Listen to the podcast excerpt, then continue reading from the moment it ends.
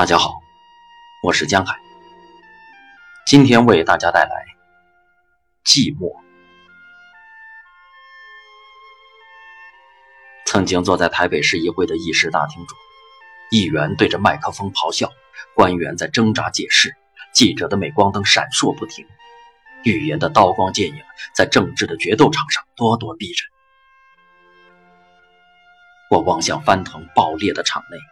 调整一下自己眼睛的聚焦，像魔术一样，倏的一下，一场顿时往百步外退去。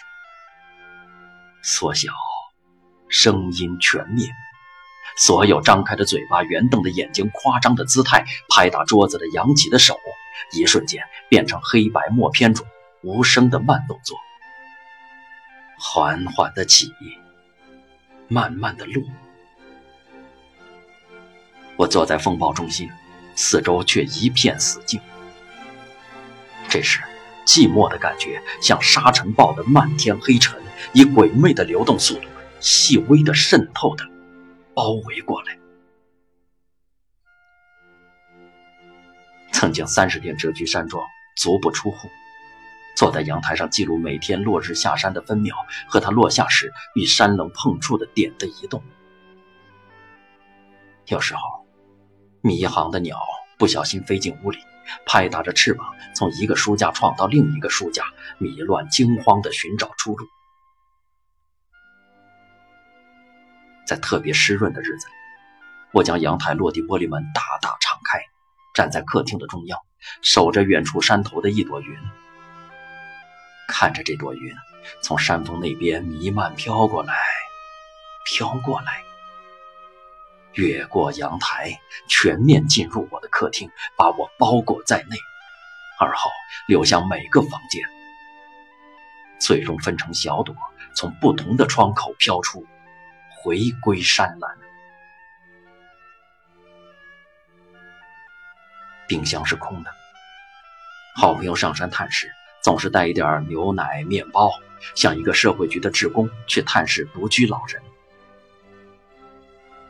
真正断炊的时候，我黄昏出门散步，山径边有农人的菜田，长出甜末的野菜，随性拔几把回家也能煮汤。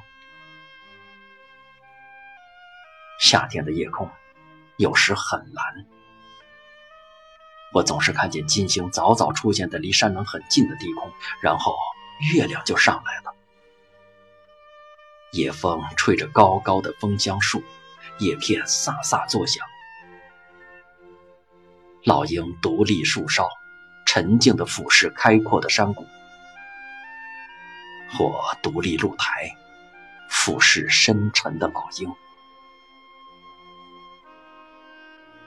我细细的在想，寂寞是个什么状态？寂寞该怎么分类？有一年的十二月三十一号的晚上，朋友们在我的山居相聚，饮酒谈天。十一点半，大伙儿纷纷起立，要赶下山，因为新年旧年交替的那一刻，必须和家里那个人相守。朋友们离去前，还体贴地将酒杯碗盘洗干净，然后是一阵的车马滚滚启动，伸向寒犬交吠的声音。五分钟后，一个诗人从半路上来电，电话上欲言又止，意思是说，大伙儿午夜前一哄而散，把我一个人留在山上，好像他说不下去。我感念他的友情温柔，也记得自己的答复：“亲爱的，难道你觉得两个人？”一定比一个人不寂寞吗？他一时无语。起作时，常想到晚明张岱。他写湖心亭：崇祯五年十二月，余住西湖。大雪三日，湖中人鸟声俱绝。